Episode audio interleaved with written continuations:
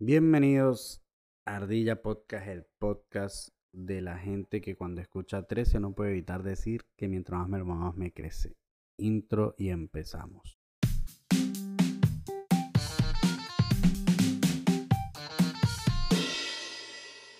Creo que no importa la edad que tenga uno, es imposible escuchar ese número y no decir eso. Creo que yo soy muy maduro y no puedo evitar cantar chinazos, que es algo que está en la idiosincrasia del venezolano, porque creo que ninguna otra ninguna otra nacionalidad lo usa tanto como los venezolanos, porque eh, los chilenos no tienen ese tipo de humor tan marcado.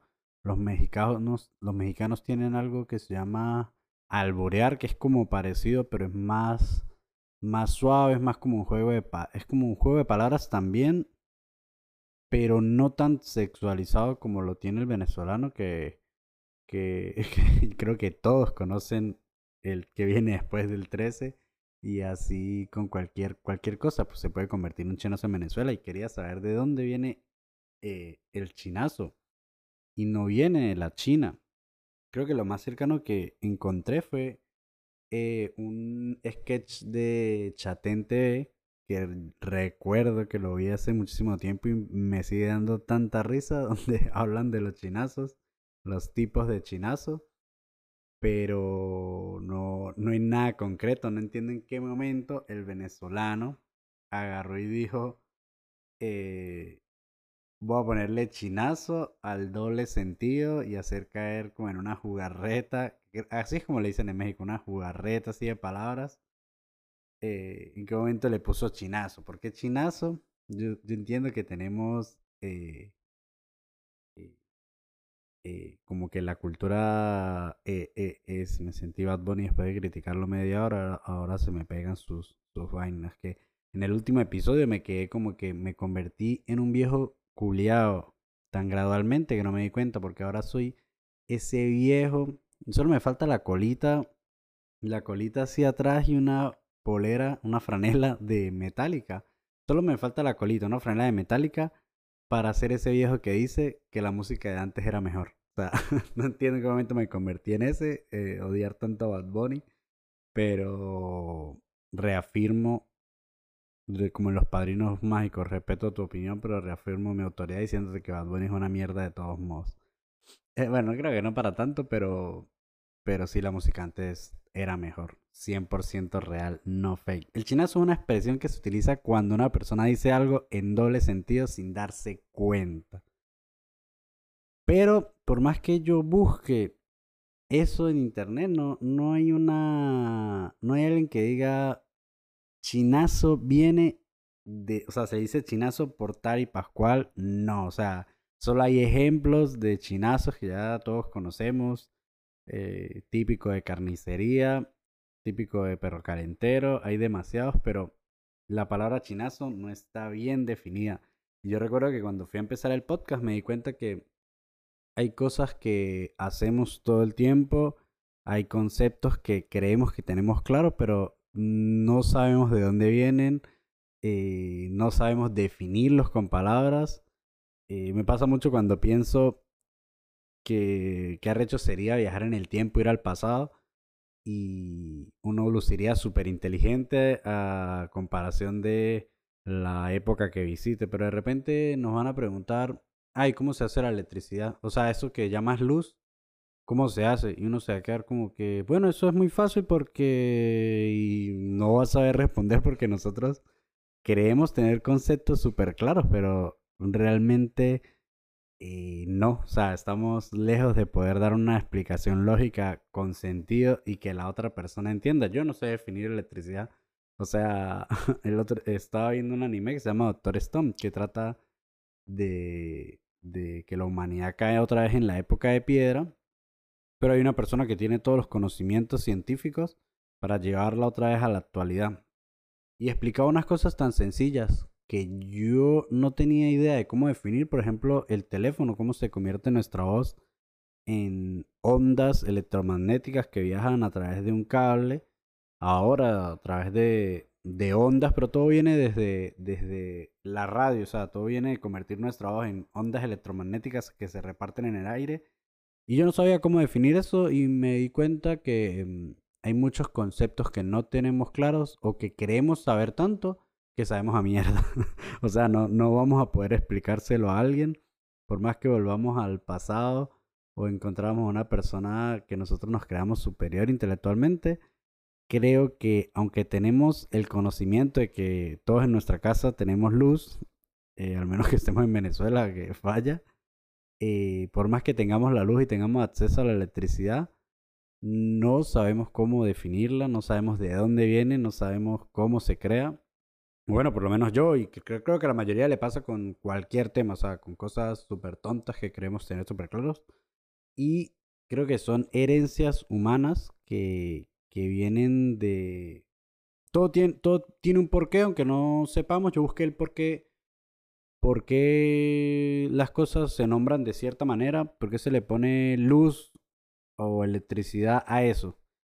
Y no encontré cómo se definen las cosas, es algo que viene ya por herencia, o sea, hay palabras que simplemente son el resultado del sonido fonético que, hacen, que hacían o que hacíamos nosotros al interpretar la acción que ejecutaban.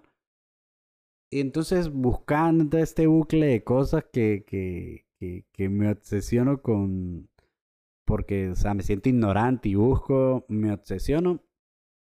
Que hay en cuenta que todo, como siempre, va ligado a la religión. Pero yo antes era súper... O sea, como que no ponía en cuestionamiento las cosas hasta que leí un libro, que es de lo que voy a hablar hoy realmente en profundidad, que es El Código da Vinci.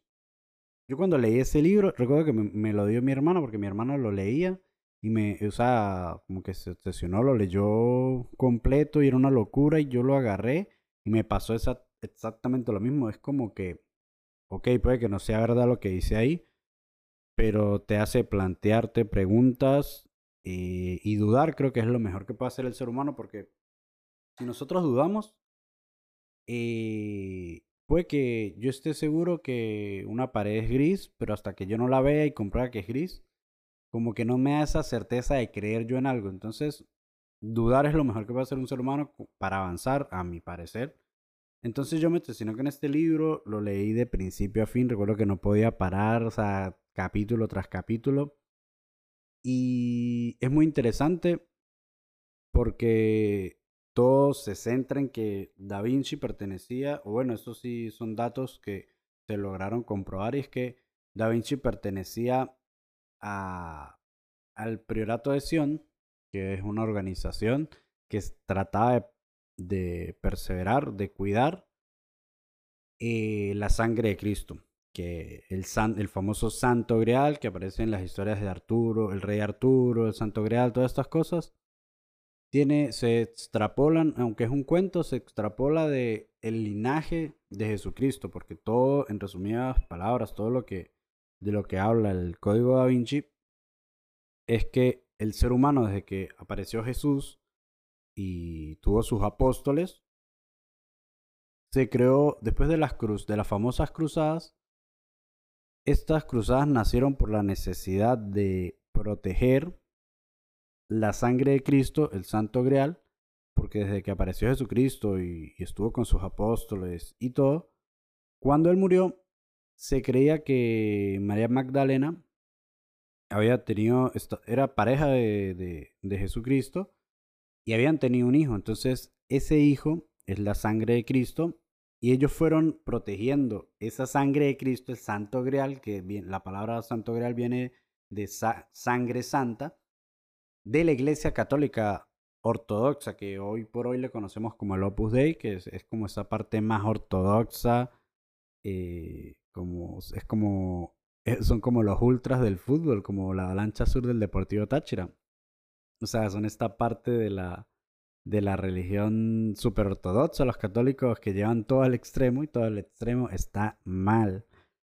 Pero ellos estaban persiguiendo porque la idea de la iglesia siempre ha sido poner a Cristo como un ejemplo para la humanidad de perfección, de un más que un hombre, un Dios, o sea, no que, que Él era Dios, no, no que era simplemente el Hijo de Dios hecho carne. Entonces, en el afán de, de preservar esta idea, querían matar todo lo que todos los que hablaran de esta teoría, todos los que la defendieran y más, o sea, con más fuerza, eliminar esa sangre si existiese. Entonces, ¿qué pasa? Da Vinci pertenecía a este grupo de personas que creían en esta teoría, la protegían porque hay muchos... La Biblia dice que Jesús, o sea, no afirma que Jesús no se casa. Y tampoco afirma que se casa, ni que era soltero. O sea, era, es como que hablan de Jesús, pero jamás mencionan este tipo de cosas. Y es súper interesante porque creo que es algo que se mencionaría. Aparte de Jesús era judío. Normalmente los judíos en, en esa época y actualmente ya a la edad de Jesús tenían pareja y estaban casados. Entonces hay muchos registros de que eh, Jesús podía tener una pareja. Muchos documentos que... Hay más documentos que avalan que Jesús era un hombre común y corriente en el sentido de que llevaba una vida de hombre a registros de que no, la, iglesia ah, se ha tratado de interpretar la Biblia a su antojo y ha eliminado todas estas cosas donde hacían parecer a Jesús una persona mucho más carnal de lo que realmente em, se muestra en, en, todas las religiones. O sea, era un hombre muy común de la época. Eh, empezó su levantamiento religioso como hijo, como, o sea, como él decía que era hijo de Dios pero eran tenía 33 años, pues antes de los 33 años había hecho muchísimas cosas que no están registradas. Pero lo que sí hay registro es que, eh, que se demostró es que María Magdalena no era ninguna prostituta, eso simplemente fue una creencia porque el, cuando Jesús eh, trata a una persona que tenía, o sea, le hace un exorcismo, una especie de exorcismo, o sea, eso aparece en la Biblia, y es como que le hace un exorcismo y después apareció María Magdalena. Entonces la gente relacionó a María Magdalena, o mejor un, padre de, del, del Vaticano, de, o sea, líder del catolicismo, interpretó esa parte de la Biblia y dijo que no, que ella era una prostituta, que tal, y es como que no, marico, o sea, simplemente es una persona que venía a limpiar sus pecados y ella está, mm, o sea, la mayor parte del tiempo que Jesús predicó, ella siempre estuvo con el grupo de los, de los apóstoles y se creía que era un apóstol más. Pero Da Vinci, obsesionado siempre de este tema, eh, y luego Dan Brown, obsesionado de Da Vinci, que Dan, Brown es el escritor de, de este, el Código Da Vinci otros libros. O sea, ese es, es la persona de la que más he leído libros porque es increíble, es muy conspiranoico, pero también se documenta también que uno se pone a dudar, verga, ¿esto puede ser verdad o no? En, en también hay un montón de documentales que uno dice, marico, excelente, excelentísimo servicio. Eh, ver que las cosas no son como se la pintan a uno desde pequeño. De, creo que la, Iglesia Católica es en lo último que creería porque no es lo más apegado ni fiel a, a, la realidad. Lo cierto es que en el libro abordan mucho desde la fantasía, acción, buscando entretener, pero la orden de Sion existió. Eh, sí hay una gran parte de la iglesia que cree en esto.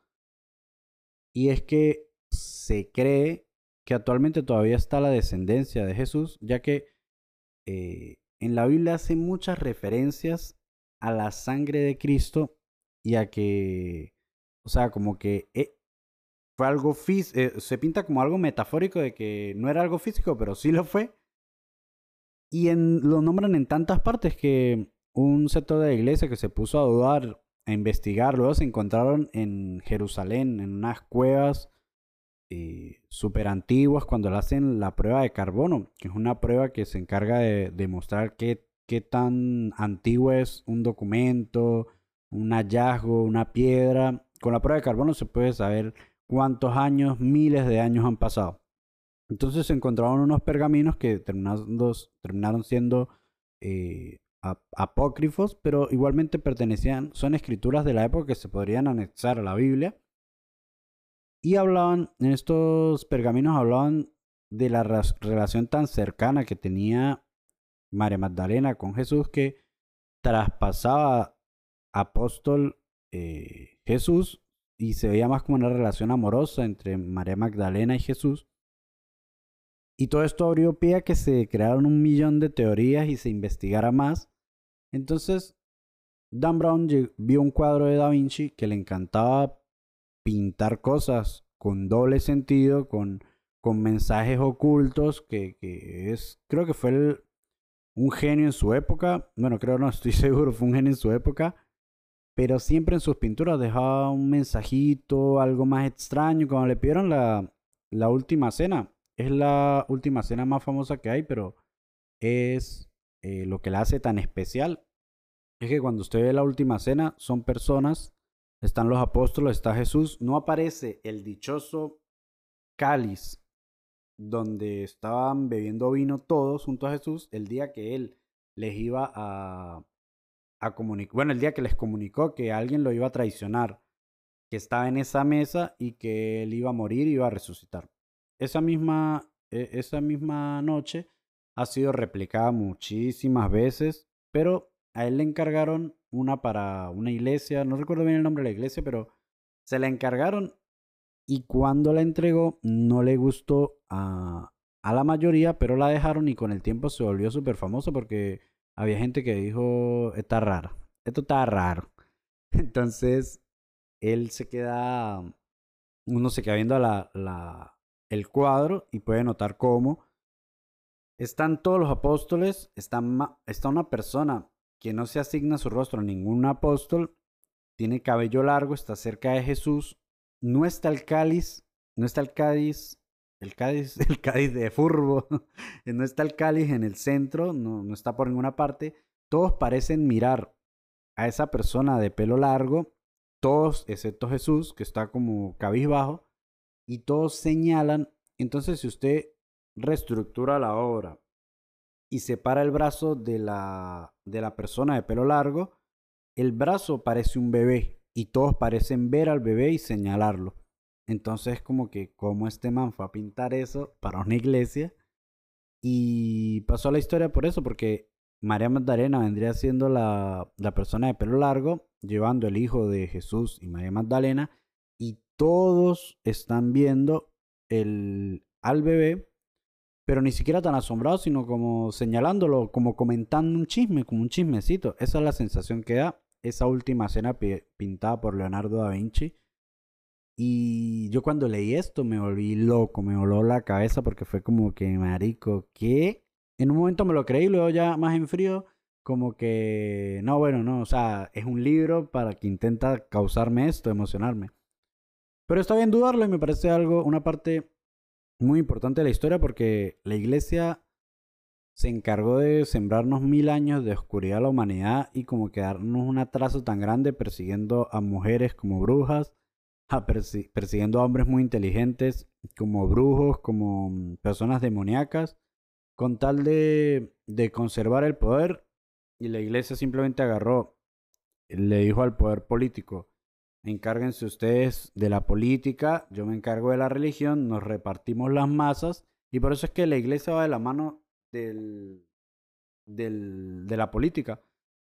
Y se ha encargado de ocultar muchas cosas. Tal vez esta no sea cierta, o puede que sí. Yo digo que Jesús sí fue una persona normal, que el código da Vinci, aunque es eh, algo de ficción, tiene muchos temas de realidad. O sea, tiene muchas cosas, datos históricos que sí pasaron y que depende con qué ojos se vean pueden, pueden ser ciertos o no. Pero em, es muy evidente que la iglesia se ha encargado de perseguir y eliminar cosas que pudieron habernos hecho avanzar mucho más rápido o nos ocultaron información para controlarnos mejor. Por ejemplo, pintarnos a Jesús como una persona perfecta, que no pecaba y que tenemos que ser como Él. Y no, eso no lo creo para nada. Yo creo en, en, la relación de Jesús y María Magdalena porque, no sé, me, e, elijo creer, elijo creer que, primero que todo estoy seguro, bueno, históricamente eh, se sabe que Jesús existió, o sea, eso, te crea en Dios o no, Jesús existió y hasta los judíos eh, ortodoxos reconocen ven a Jesús como otro más que ya vino, porque para ellos el verdadero Mesías no, no ha venido, no, no ha llegado. Pero es un hecho de que Él existió. Y es un hecho de que personas, eh, varias personas asociadas a Jesús terminaron llegando a Francia, o bueno, lo que era territorio francés, a raíz de que tuvieron que huir después de la muerte de Jesús. O sea, son, son cosas históricas que quedaron, que están escritas por miles de años y no se pueden eh, eliminar así de fácil como lo ha intentado la iglesia con muchas otras. Ahora ya que de verdad se haya conservado la sangre de Cristo, es decir, el linaje de Cristo por tantos años como para que en la actualidad, como muestra en la película, tengamos a, por ahí un descendiente de Cristo, yo no creo que eso haya sido posible, son demasiados años como para perseverar así la sangre, pero es muy interesante. O sea, en la película al final, eh, London, eh, creo que London se llama el protagonista, que lo interpreta, en la película lo interpreta el mismo que hace a... Corre, Forrest, corre. no, yo soy tan malo con los nombres, pero la mayoría de películas de él son súper buenas. Verga, lo olvidé por completo. Vamos a buscarlo rapidito. Pero eh, Forrest Gump interpretado, interpretación. Eh, ¿Cómo voy a olvidar el nombre de este man? tiene tantas películas buenas. Eh, Forrest Gump. No puedo creer que escriba Forrest Gump y no me salga. Ah, Tom Hanks. Ah, excelente actor. O sea, Tom Hanks es increíble. Igual en la del Soldado Ryan. Y también en la que hace con Leonardo DiCaprio de de Atrápame si puedes. Esa película me fascina, es demasiado buena y tiene un tremendo final. Que también voy a hablar de buenos finales porque últimamente eh, he visto cosas con buenos, buenos finales que digo, ¿por qué coños Juego de Tronos no logró un buen final? O sea, no era tan difícil. Creo que la impaciencia es lo que daña al ser humano porque nos impacientamos por hacer las cosas, por terminarlas y la cagamos en vez de darle tiempo y respirar a, las cosas que hacemos. Por ejemplo, Shingeki no Kyojin, eh, Attack of Titans. Eh, verga, 10 años de un manga arrechísimo, un anime que supo... O sea, ahora usted lo ve en retrospectiva y dice, qué buen anime, qué buen final. El tipo planteó la historia y sabía su final desde el episodio 1. En el episodio 1, Eren, el mayor genocida de la historia, aparece llorando diciendo que tuvo una pesadilla muy fea. Ve a mi casa, la otra protagonista. Y ahora digo, mierda, el hijo de puta lo sabía desde un principio. O sea, Eren soñando todo lo que había pasado. Y él se tomó el tiempo, más de 10 años, para elaborar una historia bien argumentada, cerrar todos los, todos los actos.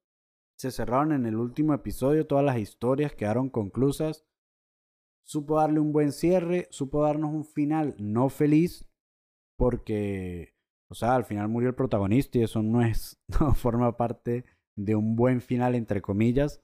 En la mayoría de animes, series, lo que veamos, como que el bueno debería vivir, pero no, o sea, me gusta el realismo de, dentro de que es una serie de ficción, de fantasía total. Me gusta el realismo de que las cosas no siempre salen bien, no hay finales felices. A, probablemente tengamos más finales, más finales infelices que felices. Y me gusta mucho eso. O sea, nos entregó un final increíble. O sea, Shingeki no Kyojin es el juego de tronos que lo logró. O sea, nos llevó al clima. O sea, vimos durante todas las temporadas de Juego de Tronos y de Shingeki no Kyojin cómo se armaban los personajes, cómo crecían y nos llevaban a un punto final que iba a ser una guerra. El clímax y Shingeki no Kyojin lo cerró bien y Juego de Tronos lo cerró mal. A mí no me desencantó tanto el, el final de Juego de Tronos porque me parece un final apresurado porque antes las cosas, o sea, antes se tomaba una temporada en que un personaje llegara de punto A a punto B. En la última es como que tenían el poder de teletransportación de Goku y aparecían donde les daba la gana en el momento que quisieran y eso no me gustó. Pero buscando de por qué tanto afán por el final de Juego de Tronos, por qué se acabó así tan rápido. Y es que los escritores ya estaban mamados. Y el libro no es, los libros no estaban terminados. O sea, a partir de la temporada 6 o 7, Juego de Tronos les tocó inventarse todo porque los libros no estaban listos. Y en vez de esperarse a que, a que estuvieran listos, que todavía no están listos, menos mal no esperaron, pues se mueren de hambre. Eh, inventaron, inventaron, y por eso es que se ve una caída de calidad súper grande en Juego de Tronos. ¿Qué fue lo que no le pasó a Shingeki no Kyojin? Que es como ese dibujito que sale el caballo, que en la mayoría de veces sale el caballo a la mitad bonito y el resto una mierda. Bueno, este es el verdadero caballo completo perfecto. Para las personas que no ven anime y están escuchando esto, tienen que ver Shingeki no Kyojin porque es perfecta. Es como verse Breaking Bad, que también tiene un final. O sea, también Breaking Bad también cierra todas las cosas que había planteado le da muerte a su villano de una manera, eh, o sea, como que el man logra todo, pero igual se muere. Entonces es como que eh, es darle un buen cierre a todo. Inception también tiene un excelente final porque lo deja uno con la duda de esto es un sueño o no. Y queda vibrando la vainita y uno, mierda. Otro excelente, excelente final. O sea, me encanta que no son, no sé si son finales felices o no, pero son muy buenos finales que uno dice, verga, cerraron bien las cosas. Shingeki lo logró, es, me hizo llorar, me hizo reír, me hizo emocionar, me parece muy buena. Hubo muertes, porque, porque las series tienen miedo a matar personajes, o sea, no entiendo, o sea, las muertes duelen mucho, es como Naruto, al final no murió nada, murieron muy pocos y es como que, nada, es un mal final Naruto, o sea, se inventaron cosas del orto de extraterrestres, malo. Les cuesta matar gente y las muertes duelen y nos hacen enganchar aún más con las series, con los animes, con las películas. Por ejemplo, Metal Gear Solid 1 también tiene un final que a mí me encanta porque es como que el tipo conoce de dónde viene, Solid Snake sabe de dónde viene y cómo, para qué existe, por qué existió, crea por fin un amigo, crea un vínculo con una persona. Si usted si usted desbloquea el final alternativo, pues se va con una, con una mujer, o sea, tiene una relación, entre comillas. Es un buen final, él se libera y en el juego 2 es como que vemos a un Snake que ya es libre, que ya no es el mismo que, que fueron a buscar para la misión de Shadow. Yo no me acuerdo el nombre de la isla, pero es como que es un buen final los videos. Bueno, a mí me encanta Metal Gear, me parece uno de los mejores juegos de la historia, es mi favorito y me encanta cómo finalizó. un buen final puede tapar una serie, película o juego que, que en medio fue mala. Un buen final. Y un mal final puede dañar completamente una serie buena, como es Juego de Tronos, que puede haber sido la mejor serie de la historia. Pero la cagó. Todo lo que nombré son series buenas, incluido Juego de Tronos, pero el final dañó Juego de Tronos. Y Avengers Endgame también tuvo un, un, tremendo final. A mí me encantó. Ya Marvel se volvió una mierda. O sea, ya Marvel. Marvel se volvió plata, plata, plata, plata, plata. Y te intenta eh, seguir usando la misma fórmula que ya no funciona. O sea, ya no tienes a Tony Stark. Ahora tienes a Loki que la está bandeando, que la está, está sacando pecho, pero no puede cargar a todo un universo él solo. Pero Endgame fue espectacular. Me encantó cuando se abrieron todos los círculos, como los que hacía Doctor Strange, los, los, los círculos de teletransportación y aparecieron todos los personajes que uno vio durante 10 años también. Fue espectacular. Un excelente final. Sí podría nombrar un montón de finales buenos que han tenido las series. Como conocí a tu madre. También el final a mí me encanta. Eh, cómo cómo nos explican, o sea, cómo nos da a entender que todo lo que hacía Ted, bueno, esto lo voy a hablar en el siguiente episodio, cómo conocí a tu madre versus Friends, pero me encantó el cierre que le dieron, es él explicándole a sus hijos por qué quería salir con, con esa persona que siempre amó y nos muestran que su, que Tracy, la persona que hemos esperado nueve años para conocer, está muerta. Un final triste, pero bonito al final. Al, final de todo es algo lindo porque vimos crecer a los personajes. Y Friends por su parte, ay, que el final de Friends es como que más, más por el cariño de las primeras temporadas que por porque fuera bueno en realidad. Fue como el cierre de unas tramas que fueron distorsionadas, pero lo voy a hablar en el siguiente episodio mejor. Y creo que esos son los finales que más me han marcado. Ted, la, uy, Ted Lasso también es un final tan emotivo, porque no le dan larga, no hay que darle larga, así como no hay que apresurarse, no hay que darle largas a las cosas. Las cosas hay que cortarlas cuando, yo creo que cuando están en su pic, porque luego cuando hay un bajón, la gente las recuerda mal, pero realmente es que las cosas no pueden ser súper buenas siempre. Entonces Ted alcanzó su pick, creo que en la temporada 3. Y dijeron, ya, o sea, vamos a darle un cierre porque esto lo escribimos para que fueran tres temporadas y hacer una cuarta sería una cagada. Y vemos como Ted, Ted, eh, Ted Lasso es de las mejores series que yo me he visto en mi vida. Me ha hecho llorar también, me ha hecho reír, emocionar. Es una comedia distinta, es una sitcom que, que te marca porque tiene una premisa súper tonta, pero que luego es la profundidad tan grande que hay, el análisis psicológico que es eh, eh, la motivación a que la gente debería ir más al psicólogo porque a veces tenemos daños internos que no conocemos y, y que nos van pudriendo a lo largo de los años y tenemos que saber controlar, saber manifestar y que con un psicólogo lo podemos lograr. Me, me encantó esa serie, el final me gusta cómo Ted da cierre a su etapa en, en, en este equipo de fútbol y se va a su país de vuelta con su hijo hermoso. Y los finales, ¿sabes qué finales me encantan también? Los finales que te dicen que va a haber una segunda parte y que la segunda parte por lo menos es, decente.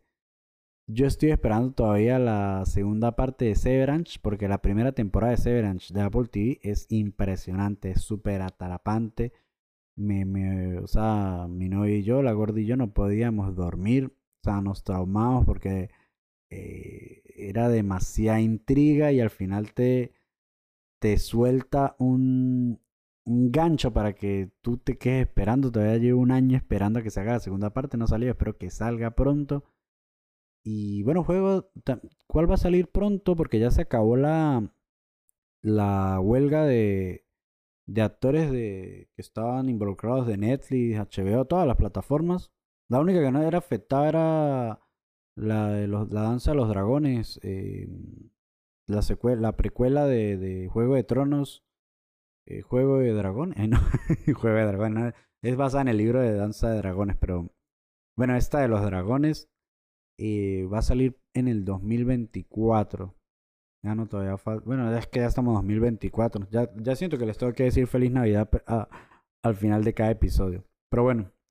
Bueno, finales, creo que las cosas hay que cortarlas cuando están en su pick. Así que no sé si estoy en mi pick, pero nos vemos en el siguiente episodio. Recuerden suscribirse, darle me gusta y comentar, por favor. Es importante que le den me gusta y comenten porque eso ayuda a que el video o el episodio en Spotify se proyecte más.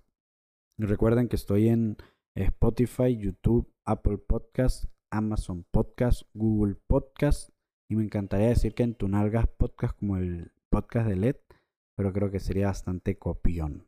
Por favor, suscríbanse, no lo olviden y nos vemos en el siguiente episodio. Chao, chao.